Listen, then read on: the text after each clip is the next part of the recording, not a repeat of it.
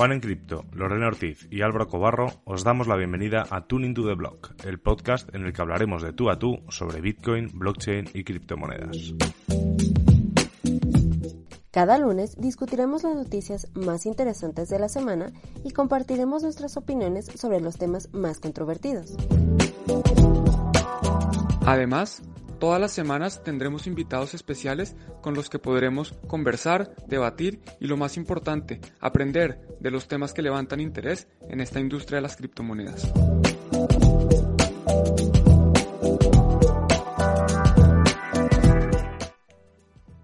Hola, ¿qué tal? Bienvenidos a Tuning to the Block. Otra vez aquí estoy yo, Juan en Cripto, y tengo a mi lado a Lorena Ortiz. Lore, ¿cómo estás?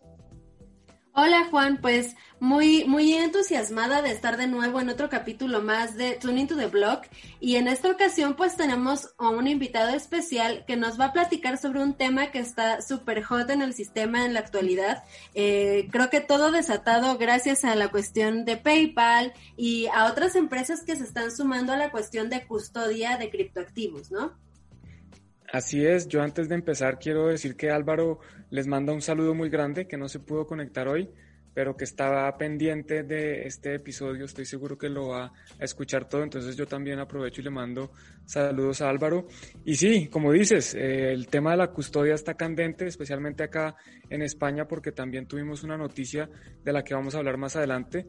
Y aprovecho para presentar a nuestro invitado. Ángel, ¿cómo estás? Buenas, encantado, encantado de estar aquí con vosotros.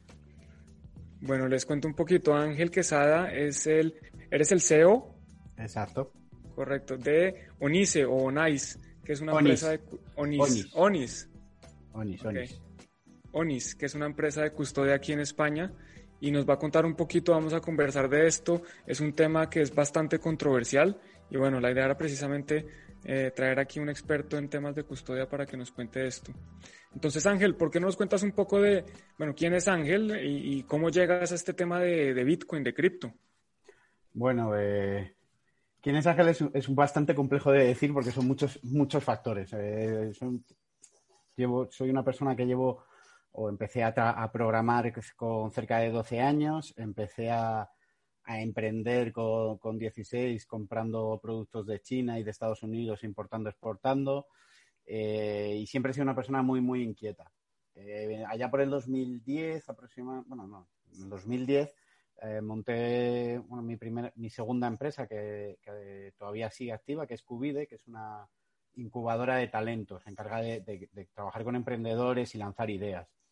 Y fue más o menos 2011-2012, cuando mi socio de Cubide fue el primero que, se atrevió a trabajar o jugar con el Bitcoin. Él sí le encontraba valor, la bajó, hizo su propio fork para trastear. Yo en su momento no le di valor.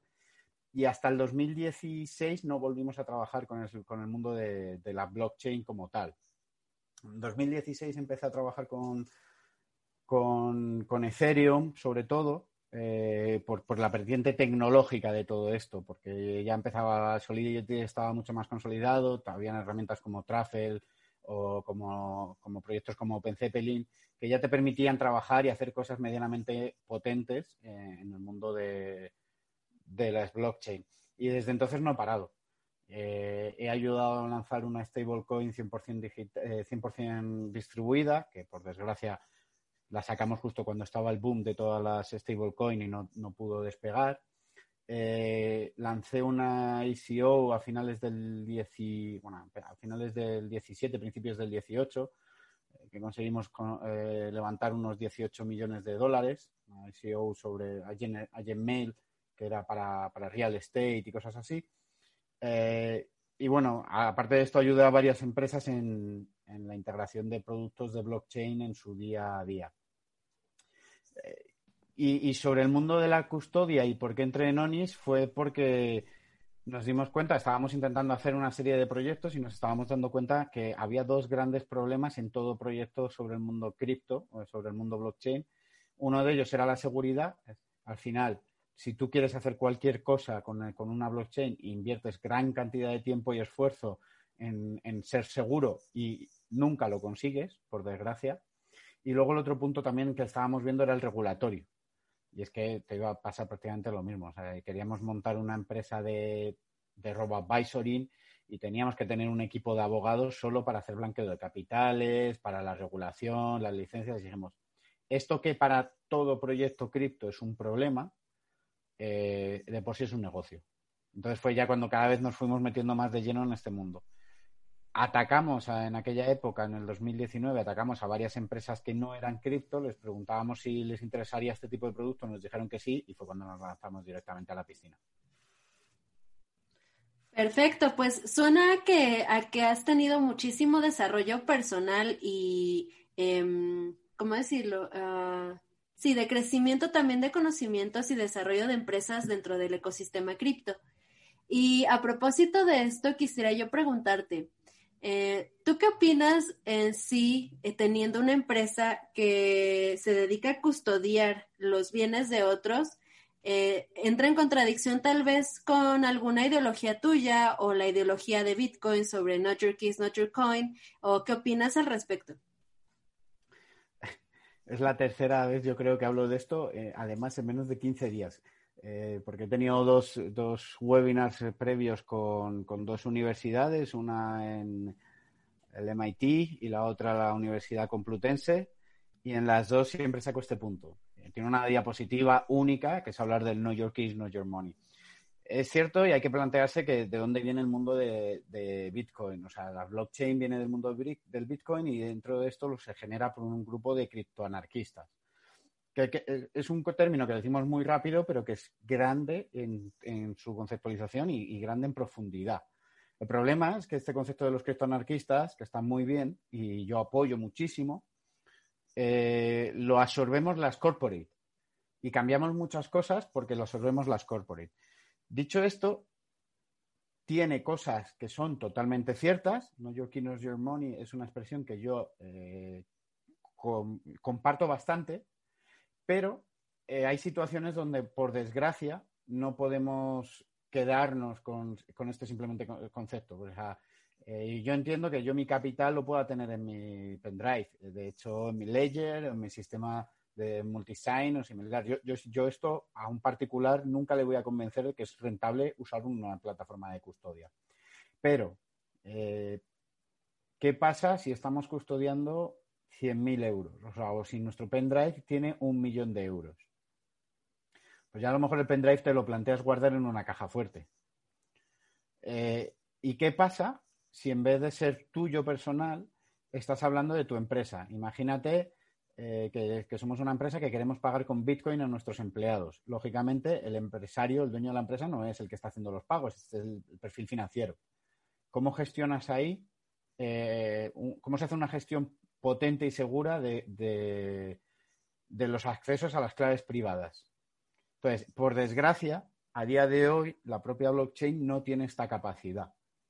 Y luego, aparte de esto, nos encontramos con otro nivel más allá, que es el institucional. Eh, por ejemplo, eh, es una cosa que está por llegar y que tiene que llegar ya. Cuando una gestora de fondos decida interactuar con Bitcoin, eh, por regulación, las gestoras no pueden tener el dinero bajo su propiedad. Tienen que mm, almacenar los fondos, en este caso fiat, pero podrías, es cuando estén en, en, el mundo de los criptoassets también pasará igual. Tienen que de custodiar los fondos en o depositar los fondos en terceras personas de confianza, de ser custodios.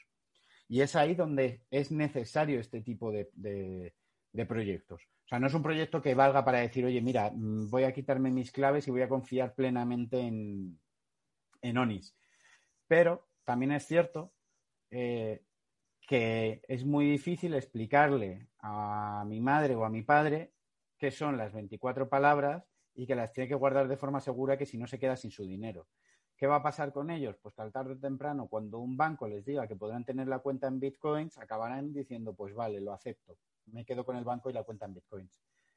Lógicamente, no es tu dinero, no es tus claves, y esto tiene un porqué además muy técnico de, cómo se implementa una blockchain y, y cuál es el significado de las claves. No es simplemente acceder a ellas, sino que tiene un significado mucho más profundo de las claves pero creo que no siempre es válido y no vale para todos los casos, por desgracia. Lo que sí que nos da la blockchain es la capacidad de poderte tomar la decisión de, oye, si tú quieres, puedes hacerlo. puedes quedarte con tus fondos, gestionarlos tú y ser tú tu propio banco.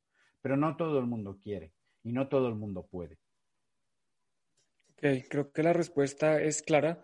Eh, yo que trabajé eh, por varios años con fondos de pensiones entiendo que incluso en Colombia la regulación no les permitiría tener los activos de los pensionados eh, en un cajón, en una USB o en una caja fuerte. Pues es increíble pensar que eso podría ser el caso y estas soluciones de custodia van a ser necesarias por más controversiales que sean. Y, la pregunta que me surge es un poco combinando lo que decías que estaban conversando con personas no necesariamente nativas a cripto y la pregunta que te hace Lorena es, bueno, ¿quiénes son los clientes de ONIS? Sin decir obviamente nombres propios, pero ¿qué tipo de compañías? Porque los fondos de pensiones o estas entidades institucionales todavía no están llegando y las personas cripto nativas pues tampoco, eh, digamos que son eh, propensas a adquirir una solución como esta. Entonces, ¿a qué le están apuntando ustedes con esta propuesta de, custodia de criptomonedas? Mira, nosotros eh, tenemos ahora mismo dos productos en mercado que son los que más... Eh, tenemos un tercer producto que es nuestro propio wallet, pero que es simplemente anecdótico y, funcional pues para ver que hay un, hay un caso de uso. Nosotros tenemos ahora mismo dos productos en mercado. Uno es precisamente Onis Pro, eh, que está muy enfocado a las, eh, por un lado, a los institucionales, a las gestoras patrimoniales e, incluso a las Welltech, que lo que pretendemos ahí es ofrecer dos cosas. Por un lado, esa custodia y esa capacidad de gestión y por otro lado, productos de productos financieros por encima de esto, productos DeFi por encima de esta, de esta custodia. Y luego, por el otro lado, tenemos lo que llamamos el Crypto Assets as a Service, que es apificar nuestro producto para que terceras empresas puedan utilizarlo. Eh, en este sentido, pues podemos estar hablando de cualquier fintech que quiera trabajar con bitcoins o con activos digitales dentro de su proyecto. Puede ser un neobanco que decide qué puede operar, pues como está pasando, por ejemplo, con, PayPal. PayPal podría decidir, en vez de haber desarrollado íntegramente su producto, haberse conectado con, el, con nuestro servicio de cash. Ojalá, porque entonces ahora mismo la conversación sería otra y mi felicidad sería mayor. Eh, pero también, como te decía antes, hay dos puntos. Uno es la seguridad y la custodia y el otro es la parte regulatoria. ¿Esto qué pasa? Que a muchas empresas cripto, nativas cripto, les va a costar o, les cuesta eh, gestionar estas dos áreas, la de la seguridad por un lado y también la de la parte de la, de la, de la regulación por el otro. Entonces, al final, prefieren optar por entidades como ONIS que les dan ese soporte. Entonces, digamos que tenemos esos dos productos. Y de cara a lo que comentaba, sorprendentemente hay interés por parte de muchas gestoras en entrar ya en el mundo cripto.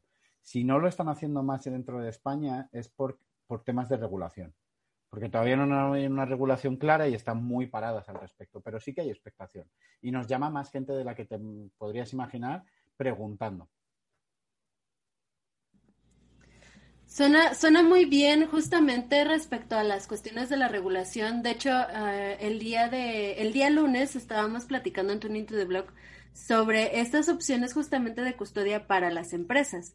Entonces, como tal, eh, tu empresa, ¿nos podrías comentar algunas eh, pautas o reglas o algunos, ¿cómo decirlo? Mm, algunos requisitos que tienen que cumplir como empresa que custodia criptoactivos eh, dentro de España y si tienes algún plan de, de expandir tu, empresa ONIS. Mira, en España ahora mismo, a día de hoy, no hay una regulación eh, presente que nos regule. Eh, pero es cuestión de meses.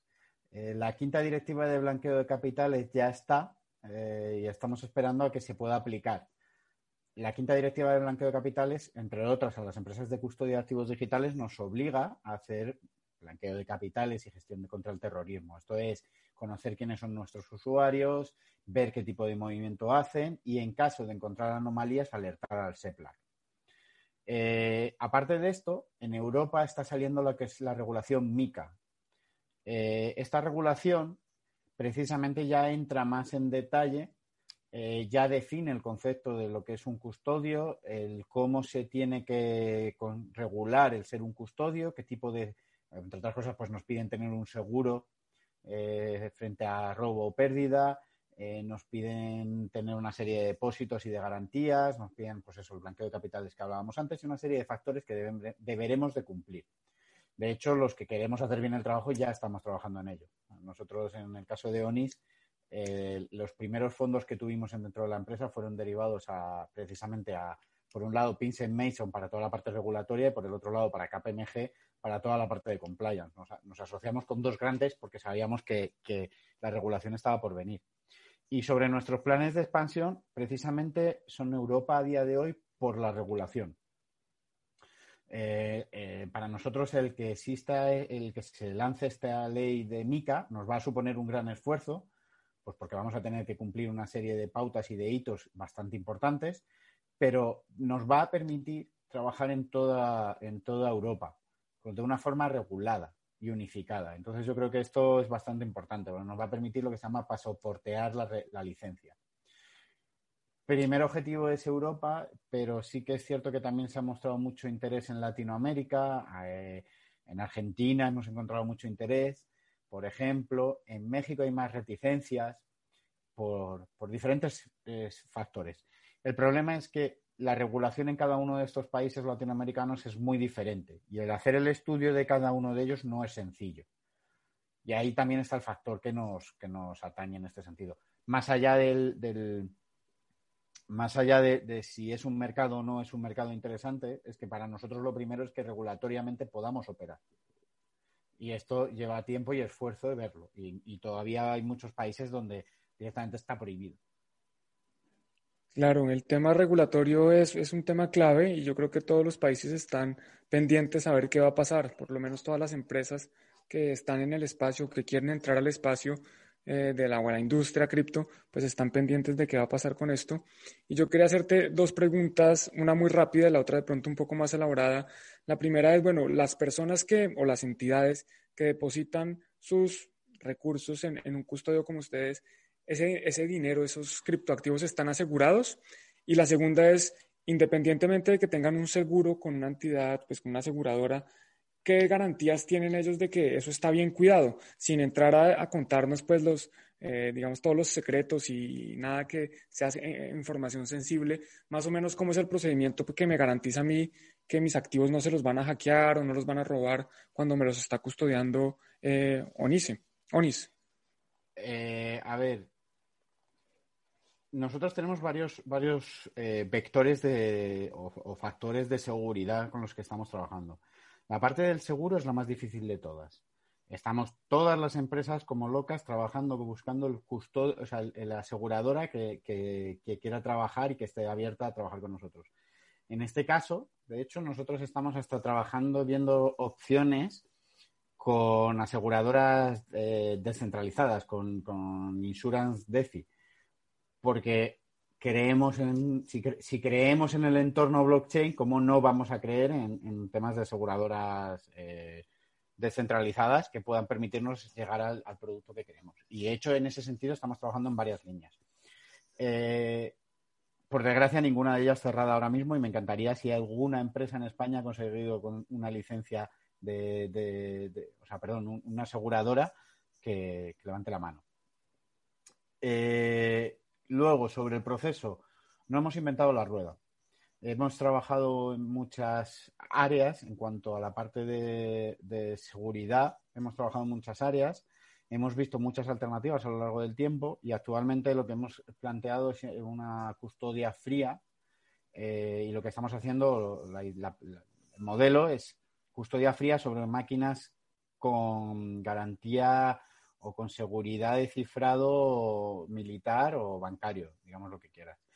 Estas máquinas son precisamente máquinas de IBM eh, que cumplen con los mayores estándares de seguridad y que a día de hoy solo las usan los bancos y empresas, para que os hagáis una idea, empresas de custodia en el mundo entero, solo hay seis, contándonos a nosotros, que estén utilizando esta, este, este tipo de productos por lo costosos que son, entre otras cosas. Pero nos da una garantía de que una vez que los activos están dentro, no se pueden sacar. De hecho, ni siquiera nosotros tenemos la capacidad de sacar o acceder a los activos. Tenemos lo que llamamos ceremonias de claves, en las cuales es un protocolo muy cerrado en el que mm, diferentes personas en diferentes partes tienen que hacer una serie de cosas para poder desactivar o para poder, normalmente es para poder añadir nuevas claves. Una vez que están dentro y si las quisiésemos sacar sería mucho más complejo. Además estaríamos hablando de cuestión de días, ni siquiera se pueden sacar en un día. Eh, quiero llegar y coger las claves de, un cliente porque algo falla. Entonces ahí lo, principal es eh, apostamos por la custodia en frío porque hemos estado viendo técnicas de multipart computing, hemos estado viendo otros modelos, pero todavía no hemos encontrado un modelo mixto en el que podamos mezclar todos los conceptos HSM, multipart computing y, similares. Muy bien, Ángel. Pues quisiera yo preguntarte ahora eh, respecto a, la competencia que está justamente surgiendo ahora que está muy de moda justamente lo de la custodia de criptoactivos y por las necesidades que necesitan cubrir algunas eh, empresas, ¿no? Entonces, quisiera preguntarte qué opinas al respecto de, que más y más empresas eh, se estén sumando a esta iniciativa eh, en la que tú estás participando también. ¿Y cuál crees que es el futuro de este tipo de empresas? ¿Crees que cada vez haya más? ¿Crees que sean más grandes? ¿O crees que en algún futuro ya no serán necesarias debido a que las regulaciones cambien? A ver, eh, Supongo que lo comentas por, el, eh, por la aparición reciente o por la nota de prensa que ha sacado recientemente Prosegur diciendo que va a sacar Prosegur Custody. Así es. Eh, mira, conocemos el caso de Prosegur Custody desde hace mucho tiempo eh, porque además nunca lo hemos ocultado y me encantaría llevarme mejor con ellos, pero, pero bueno, por, por A o por B las conversaciones se, enfriaron en su momento. Nosotros empezamos, cuando empezamos con el, con el proyecto de, de ONIS, eh, lo primero que pensábamos era dónde estar seguros, dónde alojar de forma segura nuestra infraestructura. Y en este sentido nos apareció, la primera palabra que nos apareció en la mente, bueno, había varias, pero una de ellas fue Prosegur. Y desde un principio hubo un buen matching con ellos porque ellos también veían esa necesidad de custodiar activos digitales. El problema es que después de un tiempo trabajando juntos, eh, llegó el momento de, ver si podíamos seguir o, podíamos entrar dentro de la familia Prosegur. Y bueno, pues eh, por A o por B no, decidimos o decidimos tomar nuestro camino por, por otro lado. En este sentido, sabíamos que iban a llegar tarde o temprano. Creo que el retraso que han tenido a la hora de lanzar su producto viene muy asociado a, al problema que tuvieron de ciberseguridad, que hace, pues creo que fue a principios de este año, finales del año pasado, que tuvieron un ataque de ransomware que afectó a toda la, infraestructura, que hizo de que tuvieron que despedir a toda la cúpula de ciberriesgos. Yo creo que, bueno, pues han, entre unas cosas y otras han estado esperando el mejor momento para lanzarlo. Y sinceramente yo me alegro que estén en el mercado. También os digo que no son los únicos que sabemos que van a estar en el mercado. Y hablo de grandes cuentas, empresas de custodia de, Fiat que ya están trabajando para tercer custodia de, activos digitales. También es cierto que si nos vamos a hablar de dos, tres empresas, tres players, a lo mejor dos grandes players y nosotros que, tenemos un perfil diferente, en España, pues puede parecer mucho, pero si nos vamos a Alemania, con, la, con el registro que ha hecho ahora mismo de, de, empresas de custodia Alemania, en Alemania han salido más de 40. Con lo cual, hablar de que aquí hay tres tampoco me parece relevante. Y también hay que entender una cosa. Eh, en el caso, por ejemplo, de Prosegur, su target es mm, un target al que nosotros nos costaría llegar, el gran institucional o el corporate, imaginémonos un, Banco Santander, un BBVA, eh, pues por el tipo de banco y el tipo de contratación que hacen, los sistemas de contratación nosotros no los podemos aplicar porque te piden una facturación, te piden una recurrencia, te piden unas garantías, te piden unos años de existencia que nosotros no podríamos llegar. Pero es que aparte de esto, eh, si nos vamos a las gestoras como tal, a las eh, gestoras de fondos, cualquier persona que invierte dinero de forma profesional sabe que tiene que diversificar. Y tiene que diversificar en el tipo de activo con el que trabaja, en el banco y en el custodio. Porque es natural. Entonces, si una empresa decide eh, invertir 10 millones en activos digitales, no va a meter los 10 millones en ONIS, ni los va a meter en Prosegur Custody. Pondrá 5 en cada lado. Con lo cual, para nosotros que empresas de este estilo salgan al mercado, nos dice que el mercado está preparado y está, empieza a estar lo suficientemente eh, caliente y que hay un mercado detrás porque hay un interés. Completamente de acuerdo. Si hay más empresas es porque seguramente han visto que hay demanda. Y yo siempre lo he dicho, esto a algunos, a pesar de que les duela o no les guste, es un servicio que va a existir, que va a haber demanda y que pues, es normal que haya ofertas si existe esa demanda, como todo en la vida. Y Ángel, yo quería preguntarte por, por dos cosas que son noticias recientes. La primera es que hace poco pues cerraron una, una ronda de inversión eh, relativamente importante y la segunda es de un premio que recibieron recientemente. ¿Por qué nos cuentas un poco sobre esto? Eh, sí, bueno, sobre la ronda la verdad es que eh, esperamos ya poder cerrarla al 100% en las próximas semanas. Estamos esperando a, dar una gran noticia que espero que la podamos dar después del puente. Eh, y esa sí va a ser una buena noticia para todo el ecosistema cripto. Eh, pero bueno, dio la casualidad de que, abrimos la ronda eh, justo cuando se salía del estado de alarma en España. La gente empezó a. parecía que las florecitas crecen, los árboles, o sea, los pájaros cantan, y, fue justo un momento maravilloso para hacer la ronda y, fue mucho más de lo que teníamos en mente en ese momento. Eh, conseguimos eh, cerca de un cuarto de millón eh, en, nada de tiempo, la verdad es que fue como en un mes o dos meses de trabajo conseguimos ese dinero. Y, esto lo que nos demostró es que había gente que confiaba en nosotros y nos ha dado gasolina para continuar. Y sobre lo que comentas es, pues, justamente esta semana eh, Cedeti ha concedido ya los premios de, innovación, los Neotech. Los premios Neotech, o bueno, los premios no, perdón, las subvenciones Neotech eh, se dan a empresas que tienen un plan de innovación dentro de su producto eh, realmente importante para el ecosistema eh, español. Ya no es simplemente un producto relevante por sí solo, sino que, que tienen un plan de investigación y de innovación relevante. Y nosotros nos presentamos con uno de los puntos que creemos que es crítico y en el que estamos invirtiendo mucho esfuerzo, ni más de más y, que es el eh, la prevención de fraude y blanqueo de capitales, sistemas, aplicando sistemas de machine learning. Eh, lo que buscamos es detectar patrones que nos puedan demostrar pues, que hay algún tipo de acción de hacking dentro del sistema o patrones de, detección de blanqueo de capitales aplicando técnicas, entre otras, de Machine Learning, explotando toda la blockchain para sacar esta información. Y bueno, eh, precisamente Neotech nos ha concedido una de las notas más altas. Estamos los quintos en el, en el ranking de cerca de casi 500 empresas que se han inscrito, con lo cual para nosotros es todo un reconocimiento al, al esfuerzo y al trabajo que estamos haciendo dentro del entorno, del entorno de, blockchain y todo nuestro pequeño granito de arena que queremos aportar a todo esto.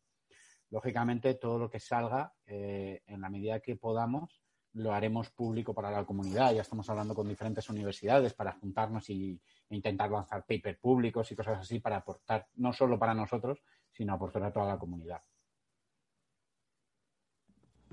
A propósito de la comunidad, eh, Ángel, ¿Tienes pensado alguna, alguna contribución eh, social, eh, alguna contribución tal vez de educación por parte de, ONIS? Eh, ¿O tienes en, mente algún otro proyecto que esté enfocado más hacia los individuos y menos hacia las empresas? Vamos a ver, la parte formativa, digamos que sería como mi tercera o mi cuarta pata eh, y, una de las que más me gratifica.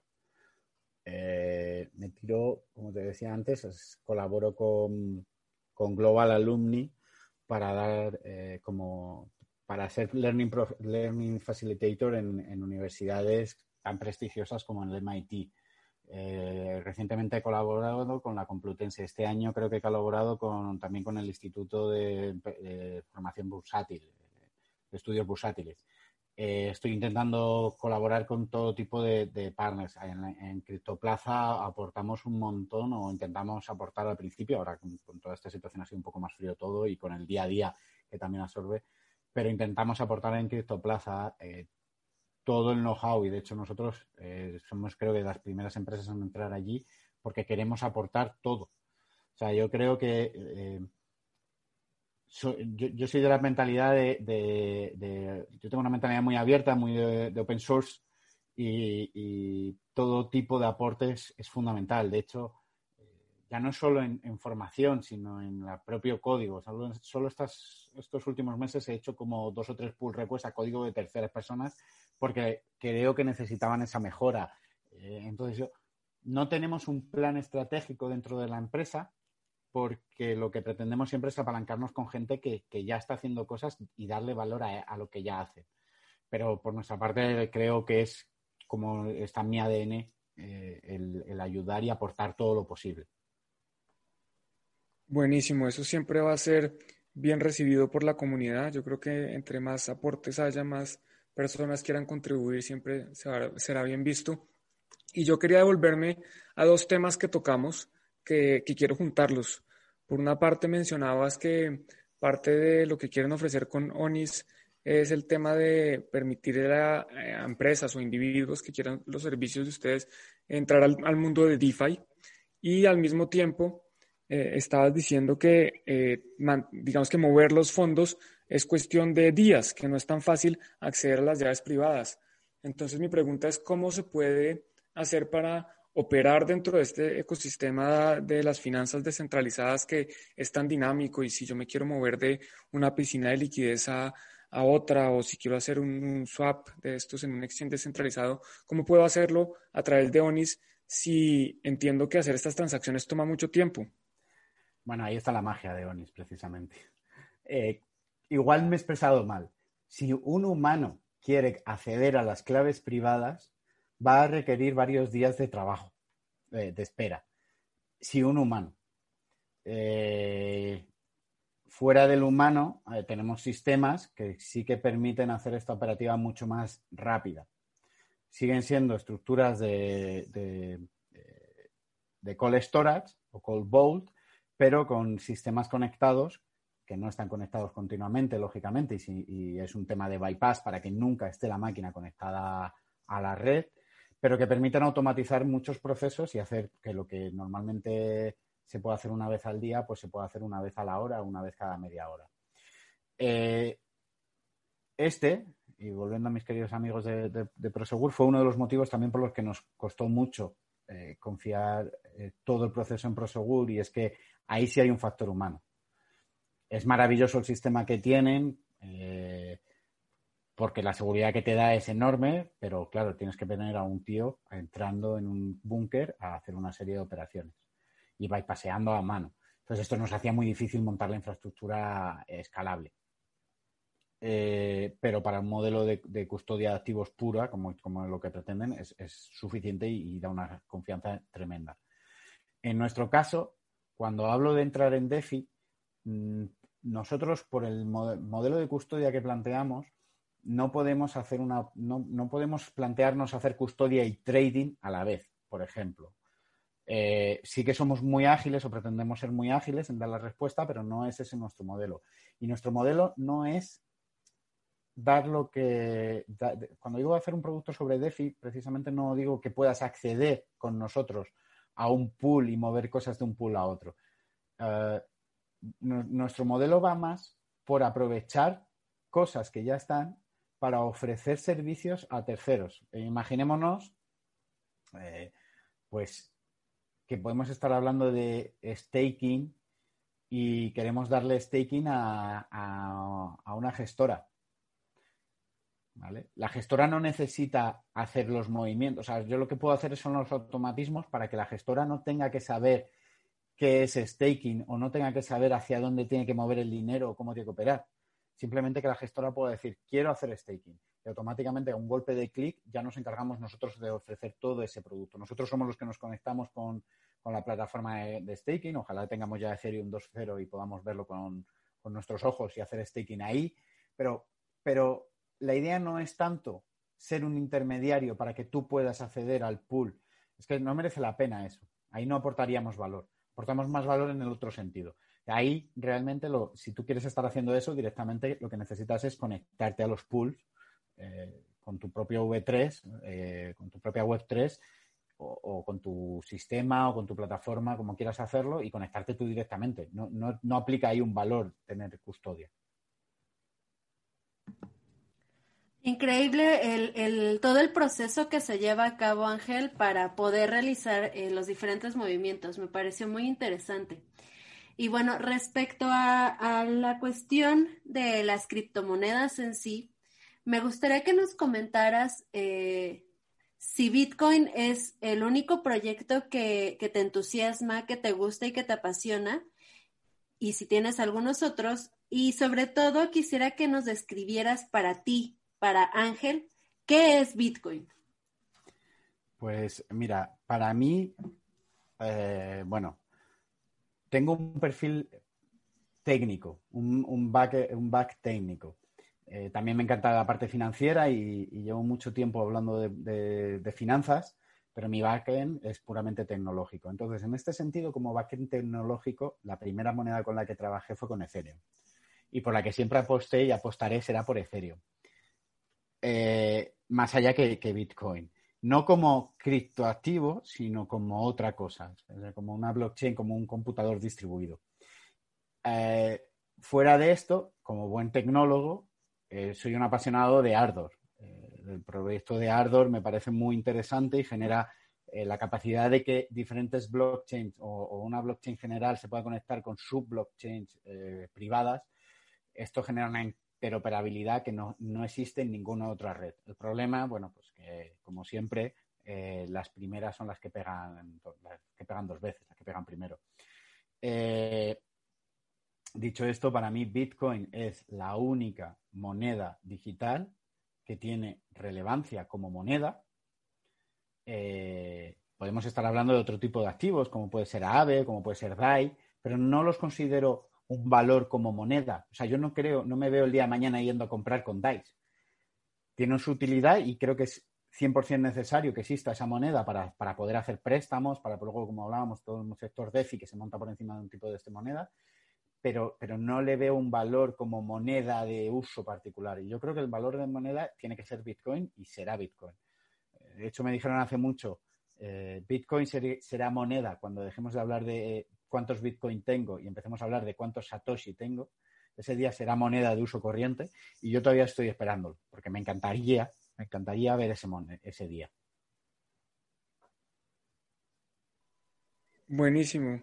Pues yo justamente recientemente hice un tweet diciendo que, bueno, que ya Bitcoin está llegando a un precio suficientemente alto para empezar a, dejar de cobrar en Bitcoins y empezar a cobrar en Satoshis. Y básicamente eh, lo que me refería es eso, es empezar a, a definir la unidad de cuenta como el Satoshi y no el Bitcoin, porque al final pues sería lo mismo y no voy a cambiar mis tarifas por, por el precio. Eh, y finalmente, pues Ángel, agradecerte por compartir este rato con nosotros. Eh, creo que, como te decíamos desde un principio, esto es un tema controversial, pero ha sido muy claro. Eh, entendemos, o por lo menos yo entiendo, que esto es un servicio que se va a requerir en el futuro y pues agradecemos por venirte acá a compartir con nosotros y responder estas preguntas que a veces pueden de pronto parecer un poco difíciles. Si la gente quiere saber un poco más de Onis o de ti, eh, ¿dónde puede encontrarlos? Eh, bueno, si quieren saber de, de, Onis, tenemos el site principal, onis.com. Eh... Pero ¿cómo se deletrea? Porque no es fácil. vale, o, Onice. Ahora sí te dejo de decirlo tal cual. Es O-N-Y-Z-I-E. Es una variación, el nombre es muy sencillo, es una variación de, de la piedra preciosa en inglés, del ónice. Eh, el ónice en inglés es onyx, acabado en X, y quitamos la X y pusimos ZE. Y hicimos ese oh, juego. Ahora entiendo.